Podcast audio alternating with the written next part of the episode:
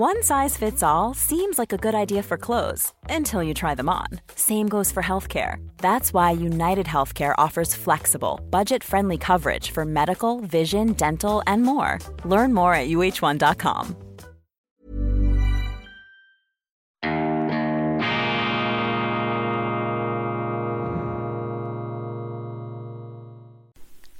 Grüezi miteinander, ganz herzlich willkommen, meine sehr verehrten Damen und Herren, bei Weltwoche Daily, die andere Sicht unabhängig, kritisch, gut gelaunt, internationale Ausgabe unter besonderer Berücksichtigung und Wertschöpfung, ja Freundschaft zu unseren Freunden vor allem in Deutschland und in Österreich. Seien Sie herzlichst begrüßt zum Wochenstart, beschwingt am Montag, dem 3. Oktober 2022. Je finsterer die Zeiten, desto wichtiger ist es, dass man zuversichtlich bleibt, dass man sich mit einem Lächeln den Herausforderungen stellt, so erdrückend sie auch immer scheinen mögen. Ich habe am Wochenende eine Sondersendung aufgezeichnet, die ich Ihnen äh, empfehle, falls Sie sie noch nicht gesehen habe, haben. Ich beschäftige mich dort mit der Sprengung der Nordsee, Entschuldigung, der Ostsee-Pipelines Nord Stream 1 und Nord Stream 2. Das ist ja dieses Weltereignis, das Weltereignis schlechthin, der äh, große schnaubende Elefant in der Mitte des Raums,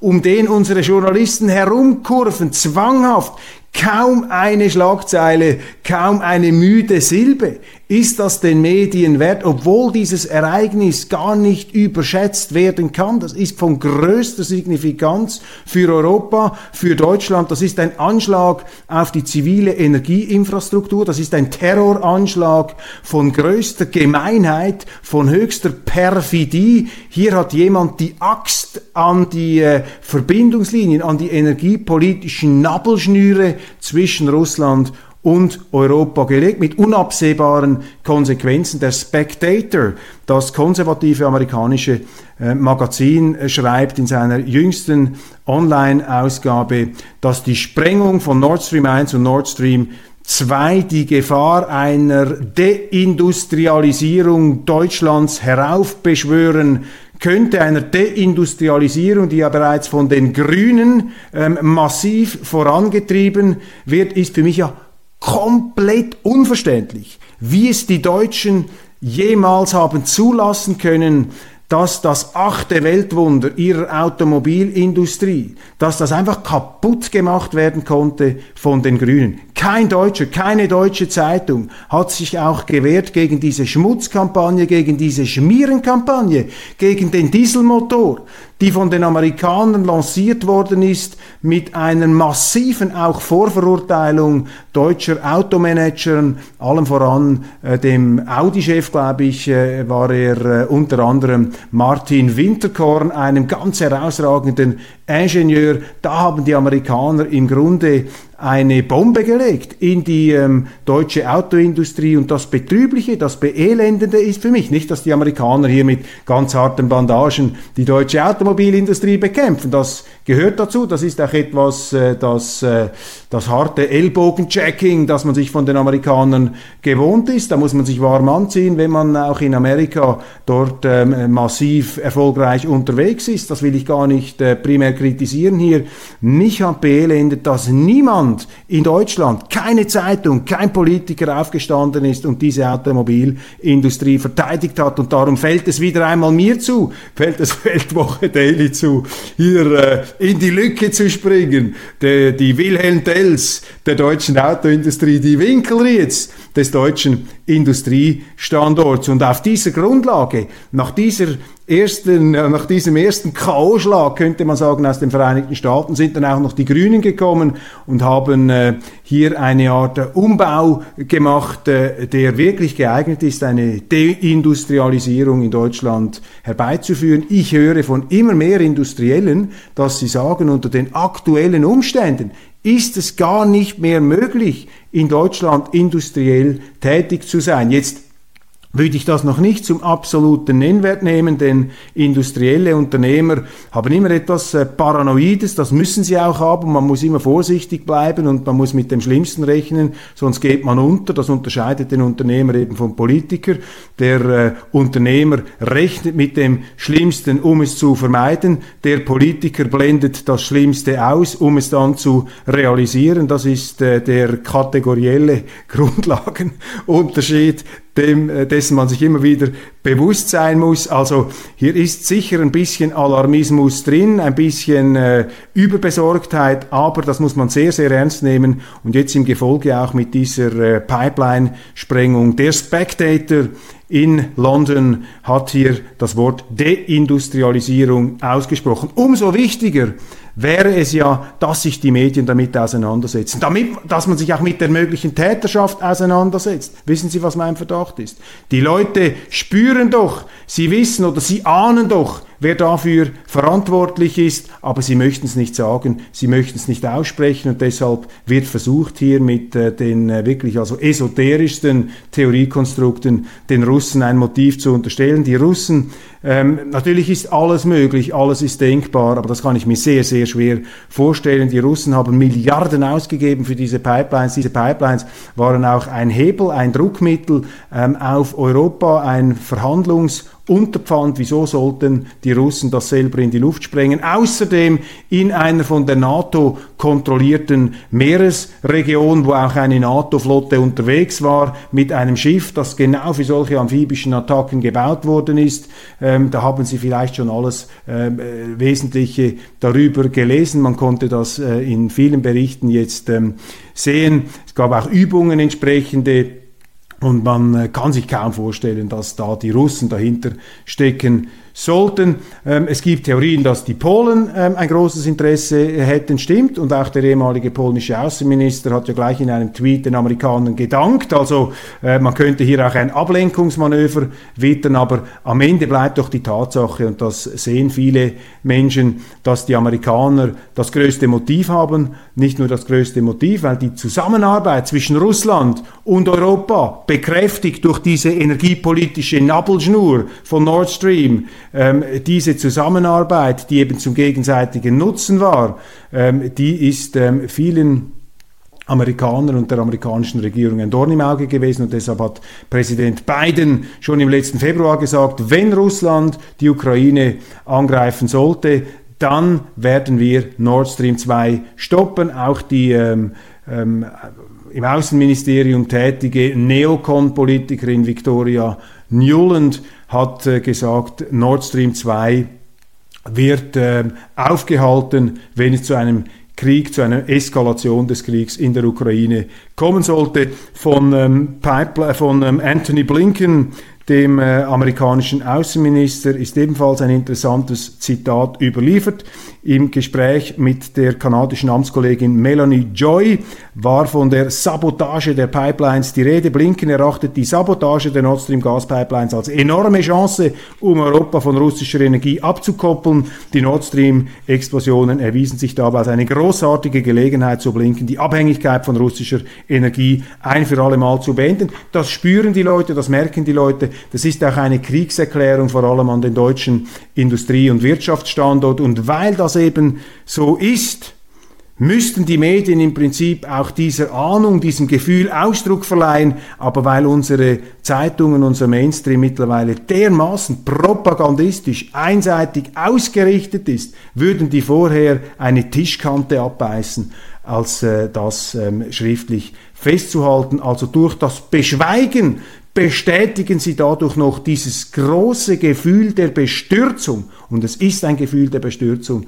das ich beobachte, vor allem in Deutschland. Man hat gemerkt, hier ist jemand mit der Axt an eine uralte historische Verbindungslinie herangegangen, die symbolisch, diese Nord Stream Pipelines sind ja noch nicht so alt, aber sie stehen eben symbolisch für ein Wiederzusammenwachsen Russlands und Europas nach dem Ende des Kalten Kriegs, nach dem Fall des Eisernen Vorhangs. Und dieser Rückgang, diese Annäherung ist nun mit einem Schlag, mit einer Explosion hier auch bildhaft ähm, rückgängig gemacht, zersprengt worden und das ähm, verursacht meine Interpretation ein Gefühl der Melancholie und auch des Ärgers, weil eben die Leute spüren, die Amerikaner haben ein derartiges Interesse daran, sie müssen dahinter stehen. Das ist kein Beweis. Äh, da muss man auch aufpassen. Die Gerichtshöfe der Moral kennen keine Prozessordnung, aber es ist zumindest im großen, im überwiegenden nationalen Interesse der Vereinigten Staaten. Und das zeigen ja auch diese Aussagen, obwohl ähm, der amerikanische Präsident Joe Biden hier mittlerweile ähm, äh, ganz klar gesagt hat, die Amerikaner stehen nicht dahinter. Allein es fehlt vielen der Glaube an diese Aussagen. Aber das ist ein Ereignis, das ist für mich ein Schockereignis, das ist für mich eine Art ähm, Zeitenwende in Explosionsform, die einen Bruch markiert zwischen dem Westen und dem Osten, der sich bereits angekündigt hat, den man bereits sah, den man in der Luft liegen sah. Aber mit dieser Sprengung ist das nun in eine neue ähm, Qualitätsstufe hineingedrückt worden, besiegelt worden gleichsam. Und ich werde auf die Rede von äh, Präsident Putin in Moskau am 30. September dann gleich eingehen und das bestätigt noch einmal, was durch diese Sprengung hier bereits äh, auf kriegerische Art und Weise bekräftigt wurde. Wo ist eigentlich die Klimabewegung? Wo ist Greta Thunberg? Auch da ohrenbetäubende Stille, ohrenbetäubendes Schweigen. Dabei ist das ja auch eine ökologische Katastrophe. Diese der Gasaustritt, das ist ja Methan, was da austritt, ein Klimagas der äh, obersten äh, Hubraumklasse. Ähm, was hier an Methan in die Atmosphäre hinausgeschleudert wurde durch diese Kriegsaktion, entspricht, müssen Sie sich äh, anschnallen, das entspricht dem, der Klimawirkung von, fünf, vom, von den jährlichen Emissionen von 5,5, knapp 5,5 Millionen amerikanischen Autos während 20 Jahren. Also das, was da in die Atmosphäre hinausgegangen ist, ist von klimatischer Wirkungskraft her gleichbedeutend mit 5,5 Millionen US-Autos jährlicher Ausstoß während 20 Jahren und nirgends, kein Grüner, kein Hofreiter, auch in der Schweiz nicht, keine Greta ist auf die Straße gegangen. Und wo ist eigentlich die Friedensbewegung? Gibt es die noch? Gibt es eigentlich noch eine Friedensbewegung in Europa? Ich glaube, die einzige Friedensbewegung, die wir heute noch haben, das sind die Sachsen, das sind die Leute in den neuen Bundesländern, die Leute mit den feinsten Antennen für äh, demokratische Bevormundung, für staatliche Manipulation und dass dort das Unbehagen brodelt, müsste ein Alarmzeichen allererster Güte sein. Aber das wird weggewischt, hochmütig weggewischt im Westen, wo sich eine klirrende Selbstherrlichkeit, eine Säbel, eine, ein säbelrasselndes Rechthabertum ausbreitet, das fast noch schlimmer erscheint als das, was man lesen kann über die Stimmung im Vorfeld des Ersten Weltkriegs. Fiona Hill, eine Russland-Expertin, äh, die ganz eng zusammengearbeitet hat mit Barack Obama, sagt, dass der Westen bereits, bereits äh, daran sei, einen dritten Weltkrieg gegen Russland auszufechten. Ich meine, solche Aussagen, mehr oder weniger aus den unmittelbar mit dem amerikanischen Außenministerium verbundenen Stellen, das ist doch hochgradig unverantwortlich. Und das lässt uns zweifeln, meine Damen und Herren, einmal mehr an der Weisheit, an der Klugheit, an der Fähigkeit unserer westlichen Führer. Und wir fragen uns, wer führt da eigentlich der Regie bei uns? Wir sehen gleichzeitig bestürzende Bilder aus den Vereinigten Staaten, wo sie einen zum Teil, man muss auch aufpassen, das sind Videoausschnitte, aber wo Sie Reden sehen, wo US-Präsident Joe Biden komplett verloren scheint. Das erinnert mich an ähm, Verwandte, hochbetagte Verwandte, die äh, im Alter von vielleicht 80, 82 Jahren allmählich ihre kognitiven Fähigkeiten verloren haben. Wir sehen Bilder, wo Joe Biden von seiner Frau angewiesen werden muss, wie er ein Podium zu verlassen hat, wo er am Schluss seiner Rede auf einer Bühne wegstolpert, während der Gastgeber ihn noch anspricht. Solche Dinge, die den Eindruck zu vermitteln scheinen, dass Joe Biden nicht mehr im Vollbesitz seiner äh, äh, kognitiven Fertigkeiten ist. wir wollen hier keine abschließende Ferndiagnose anstellen, aber selbst amerikanische Medien sind mittlerweile der Auffassung, dass sich Biden einen kognitiven Test unterziehen soll. Achtung, hier kann manipuliert werden. Natürlich mit solchen Aussagen, mit solchen Videoausschnitten kann immer auch Stimmung gemacht werden. Das ist immer wieder passiert, dass man versucht hat, Politiker in Misskredit zu bringen, indem man sie als nicht mehr ganz gesund dargestellt hat. Aber hier sind doch ähm, Anzeichen zu beobachten, die zumindest einen Verdacht als begründet erscheinen lassen dass hier ein Gesundheitstest angezeigt wird. Und stellen wir uns doch einmal vor, was das heißt in dieser Lage. Die Welt war noch nie so nahe an einem Atomkrieg. Wir haben noch nie derart ähm, Säbelrasseln gehört und da haben wir einen amerikanischen Präsidenten, bei dem Zweifel kursieren und das ist eben auch ein wichtiger Punkt. Wenn nur schon der Anschein entsteht, dass hier etwas wackelt und, äh, und tattert und nicht mehr ganz äh, im Lot und senkrecht in der Landschaft steht, dann ist das eben auch schon wieder ein verunsichernder Faktor, der die Frage aufwirft, wer zieht denn da eigentlich die Fäden und haben wir auf der westlichen Seite eigentlich das Personal an der Spitze unserer Staaten, dem wir zutrauen, durch diese Stromschnellen, durch diese Abgründe, durch diese äh, blubbernden, äh, fast an eine isländische Geysirlandschaft erinnernde ähm, Flüssigkeitshitzezone äh, äh, zu navigieren. Können die das? Sind die dazu überhaupt in der Lage, meine Damen und Herren? Viele, auch ich, haben da ernsthafte Zweifel und man muss sich äh, dem natürlich äh, ganz, äh, ganz klar und, und un, unvermindert stellen. Dazu gehört auch, dass in unseren Medien ein Ton, ein Vokabular Einzug gehalten hat von größter Aggressivität, von Gereiztheit, auch von einer nicht mehr ähm, zu übersehenden Einseitigkeit. Darüber haben wir bereits gesprochen. Sie lesen im Grunde nur drei Sachen jetzt zum Krieg in Russland. Erstens, die ukrainische Armee eilt von Erfolg zu Erfolg, jetzt auch in Liman. Äh, zweitens, die Teilmobilisierung Putins ist ein kompletter Fehlschlag. Die russischen Streitkräfte hängen in den Seilen. Und drittens, die russische Wirtschaft ist am Boden. Also Sie haben diese drei Schwerpunkte, schauen Sie alle Zeitungen an, das ist äh, das Schwergewicht. Das soll natürlich suggerieren, dass die westliche Seite gewinnt, dass sich das Frieren, das Leiden äh, für die Ukraine, dass sich das lohnt, dass man auf jeden Fall standhaft bleiben soll. Das sind Parolen, meine Damen und Herren. Das erinnert etwas an die Wochenschauen, ähm, früher auch äh, von, der, von der Ostfront, wo damals auch, äh, ich weiß, das ist ein krasser Vergleich, aber man muss hier diese Dimension im Blick behalten, wo man auch den Eindruck hatte, hier ist der Wunsch Vater des Gedankens, hier wird etwas zugerüstet, hier wird etwas zugespitzt. Gleichzeitig wird aber nicht berichtet über höchst signifikante Ereignisse, zum Beispiel die Nord Stream 2 Pipeline oder aber die extremen Verluste der ukrainischen Offensive im Süden. Ja, im Norden haben sie gewisse Erfolge, dort haben die Russen aber auch sehr viele Truppen abgezogen, um sie dort zu konzentrieren, wo Zelensky den Krieg gewinnen will und gewinnen muss, nämlich dort, wo die Schwarzmeerküste ist. Aber dort macht er keine Fortschritte, im Gegenteil, dort lässt er seine Soldaten in eine Feuerwalze der russischen Artillerie hineinlaufen.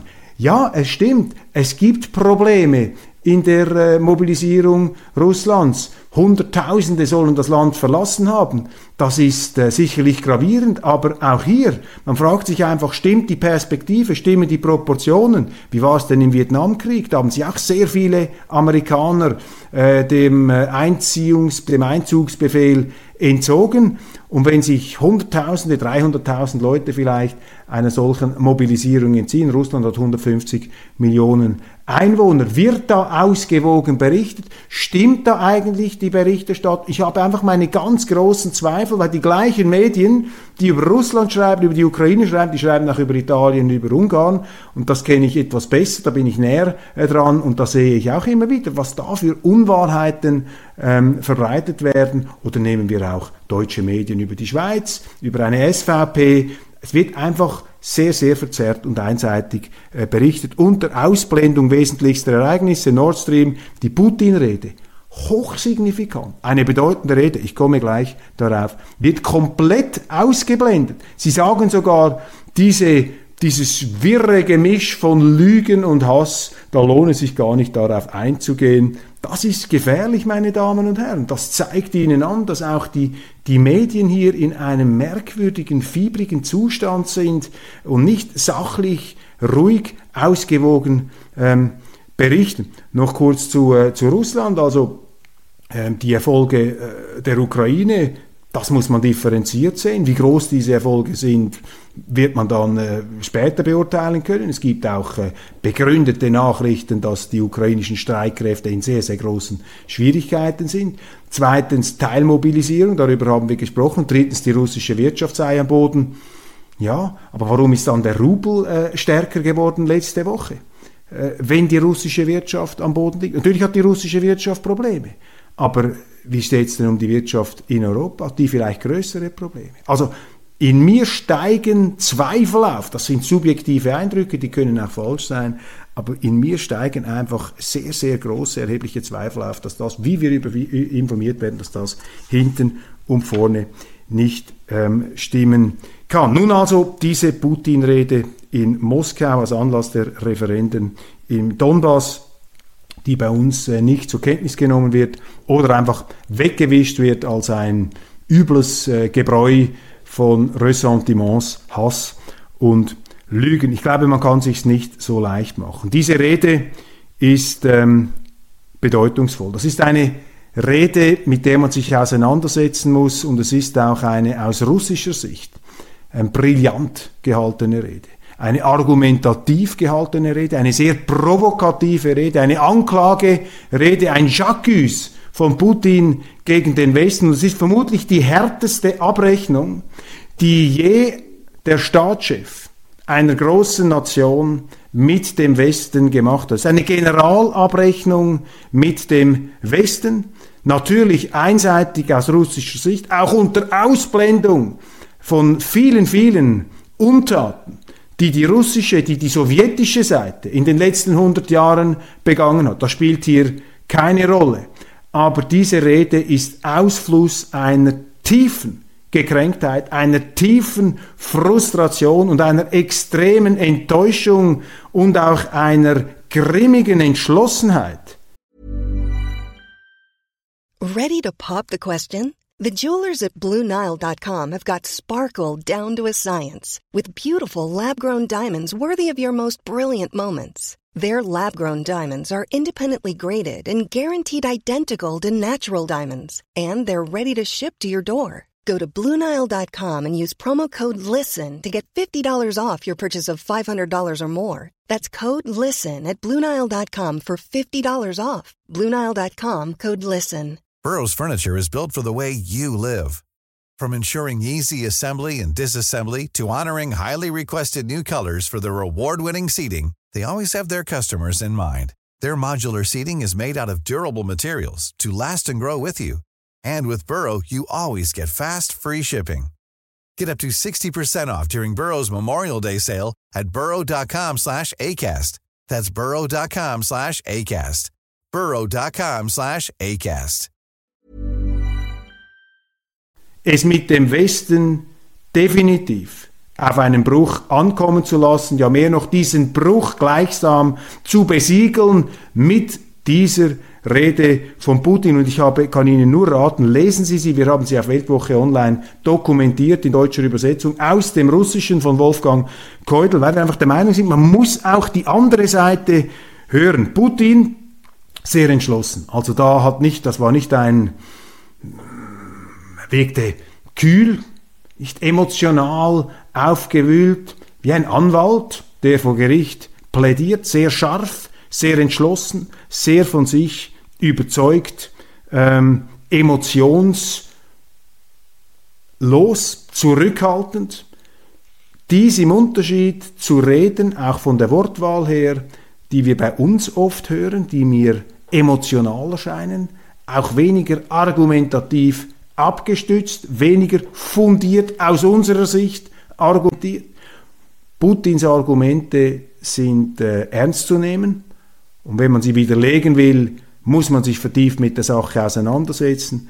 Und das Entscheidende ist, wie er hier dem Westen den Spiegel vorhält. Um was geht's also? Diese Rede steht für den äh, Bruch mit dem Westen. Ich habe mir hier ein paar Notizen gemacht, weil die Rede ist relativ lang. Ähm, die vier Regionen in der Donbass-Region sind jetzt aufgenommen. Die gehören jetzt zum russischen Territorium nach dem russischen Verständnis. Das heißt, dort greift auch die russische Militärdoktrin. Wenn die Russen angegriffen werden mit Massenvernichtungswaffen, dann werden sie auch mit Massenvernichtungswaffen zuschlagen. Wenn sie sich existenziell bedroht fühlen durch einen, durch einen militärischen Angriff, werden sie mit allen zu ihnen gebotenen, mit allen ihnen geboten, äh, zu Gebote stehenden Mitteln antworten. Das sind keine, das ist keine Drohung, in der Ukraine Atomwaffen einzusetzen, zumindest verbal nicht. Ähm, Vielleicht machen sie es trotzdem, aber das wird falsch dargestellt. Was Putin einfach gesagt hat, ist das, was äh, die Nukleardoktrin äh, Russlands vorsitzt. Man kann das nachlesen. Wenn Russland auf dem Heimatboden angegriffen wird und um eine existenzielle, in eine existenzielle Not gerät, dann werden sie mit allen Mitteln zurückschlagen. Er hat gesagt, dass der Westen verantwortlich sei für die Sprengung der Nord Stream Pipelines. Er hat das in aller Deutlichkeit ausgesprochen. Er hat gesagt, verantwortlich seien die, die von dem profitieren. Und der Westen, das sei eine Gruppe von räuberischen Kolonialisten. Also Putin hat dazu einen großen historischen Bogen ange, äh, angesetzt und gesagt, dass der Westen immer kolonial gewesen sei. Seit dem Mittelalter habe man andere Regionen unterworfen, habe sie ausgenommen, ausgeblutet, unterjocht, ihnen die eigenen Systeme aufgezwungen und so sei es heute noch und so sei es nach wie vor. Der Westen hat Russland ebenfalls versucht zu kolonialisieren, auszunehmen, zu schwächen, aber der Westen hat jetzt Russland verloren. Wir lassen uns das nicht bieten. Putin sprach da auch andere Länder an. Er hat eine Entwicklungslinie gezogen, also wirklich auch im 20. Jahrhundert, dann auf die Amerikaner gemünzt. Die Amerikaner hätten äh, Deutschland bombardiert ohne jede militärische Notwendigkeit. Er hat Dresden erwähnt, er hat äh, Vietnam erwähnt, er hat die Atombomben erwähnt äh, gegen äh, Japan. Also er hat hier ein ganz provokatives, also wirklich äh, absolut ungeschminkt, hartes Spiegelbild aus seiner Sicht äh, dem Westen entgegen ähm, geschleudert. Der Westen eine Bande von räuberischen Kolonialisten. Das ist so eine der ganz äh, großen, äh, eine der ganz großen äh, äh Darstellungen, eine der ganz großen Thesen, die er da geäußert hat, dem Westen den Spiegel vorhalten. Das ist natürlich sehr, sehr provokativ. Das wird natürlich auch äh, die Verärgerung, die Erbitterung auf westlicher Seite verschärfen. Mit solchen Aussagen wird er auch die Neigung seitens der Amerikaner verstärken, hier einen Regimewechsel in Russland herbeizuführen. Also wir steuern da nicht nur auf einen Bruch zwischen Russland und dem Westen zu, auf einen neuen Kalten Krieg, sondern ich befürchte, dass wir auf einen neuen Kalten Krieg zusteuern, der noch erbitterter ausgefochten, noch hasserfüllter und ressentimentgeladener ähm, ausgefochten wird, ähm, wie der frühere, ähm, äh, wie der ähm, frühere Kalte Krieg. Interessant finde ich, wenn Sie die Rede lesen, ich könnte mir vorstellen, dass außerhalb der westlichen Sphäre, also jetzt äh, in der dritten Welt, Teilen Asiens, in Chinas, die Rede Putins mit recht großer Zustimmung gelesen werden könnte, auch mit einer gewissen Bewunderung.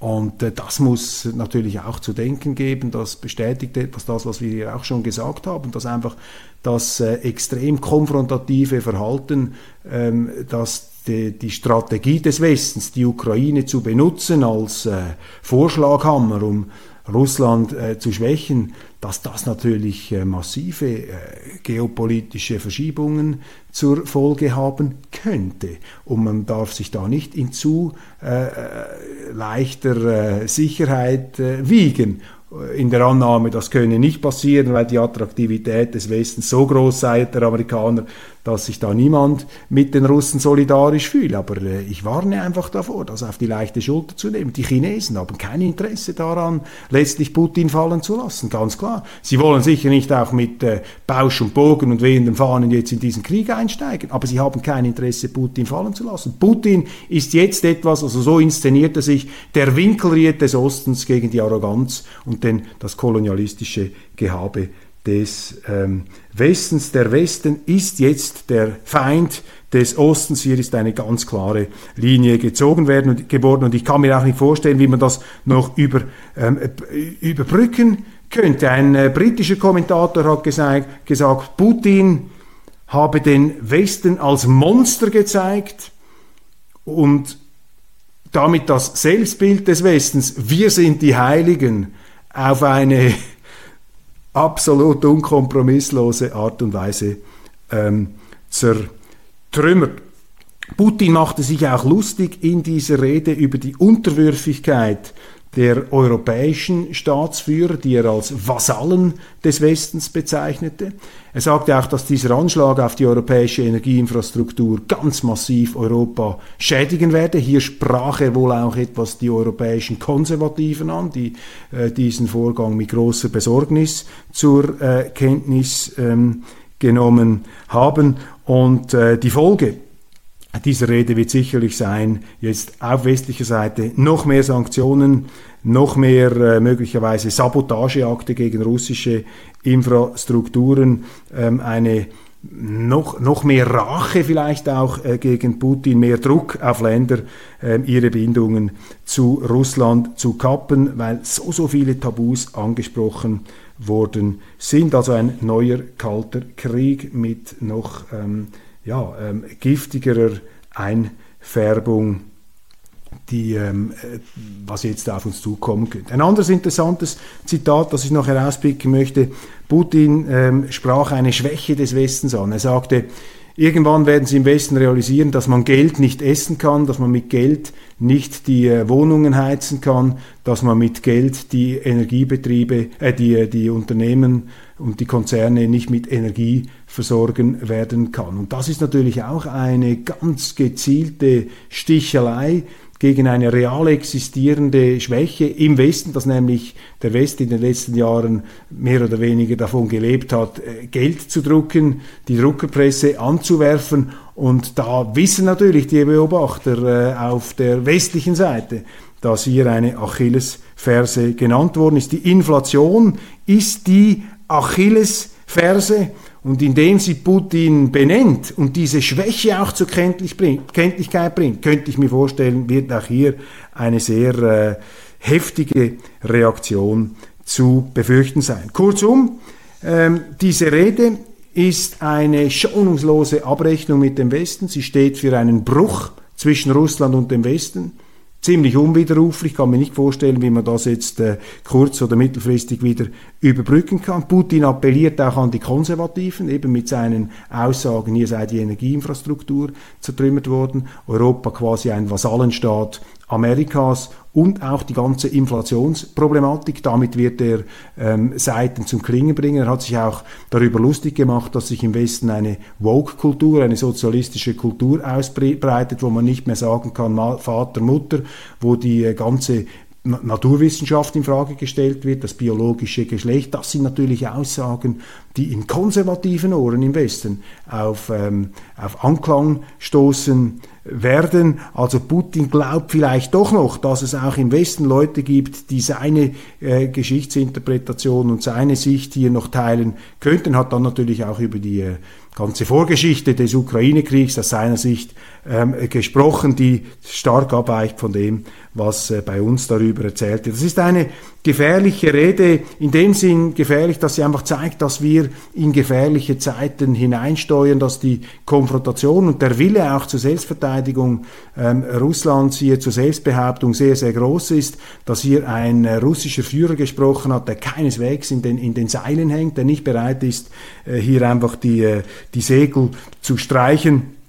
Ähm, Putins äh, finaler Punkt war, heute geht man auf Russland los, nachher auf den Iran und auf China. Also das ist natürlich auch äh, ausgerichtet, hier ganze Weltteile mehr oder weniger ähm, zu scharen in der neuen Frontstellung gegen den Westen, gegen den Kolonialismus, gegen die Heuchler aus Washington. Eine sehr, sehr beunruhigende Rede, die auch tragisch vor Augen führt, wie die Beziehungen, die so gut hätten werden können, verkachelt worden sind, wie die Milch sauer geworden ist. Und ich, äh, Sie kennen meine Sicht da, ich weigere mich einfach hier eine rein monokausale ähm, Schwarz-Weiß-Deutung zu geben. Ich sehe leider, leider ähm, sehr, sehr große Fehler auch und einen sehr, sehr großen Anteil, eine sehr gro große Verantwortung auch des Westens, dass diese Beziehungen zu Russland auf diese Art und Weise äh, vergiftet worden sind. Da haben die Amerikaner, haben die amerikanischen Regierungen, vor allem die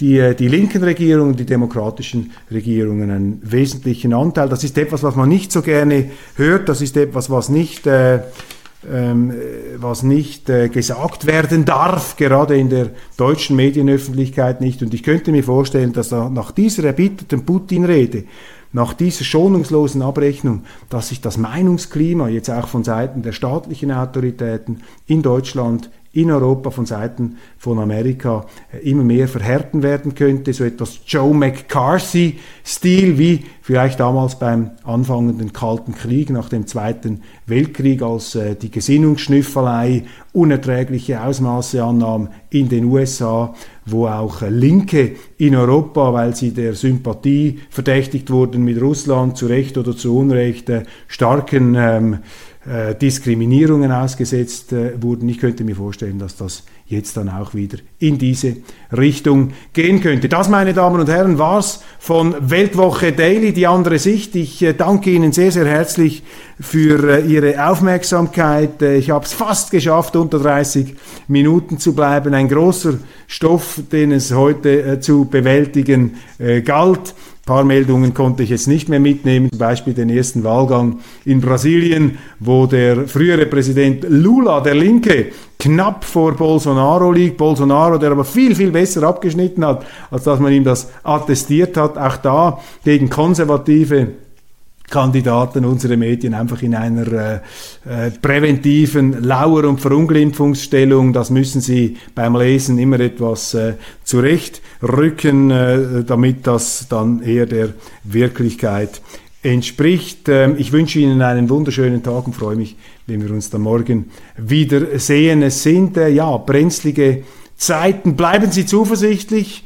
Ähm, das hat es immer wieder gegeben, gibt nichts Neues unter der Sonne, da muss man durch und am Schluss ist jeder Mensch gefordert, hier der Vernunft selber wieder zum Durchbruch zu verhelfen, auch wenn es Kräfte gibt, auf die der eigene Einfluss sehr, sehr beschränkt bleibt. Wir sehen uns morgen wieder. Ich freue mich darauf und Ihnen trotz allem einen wunderschönen guten Tag.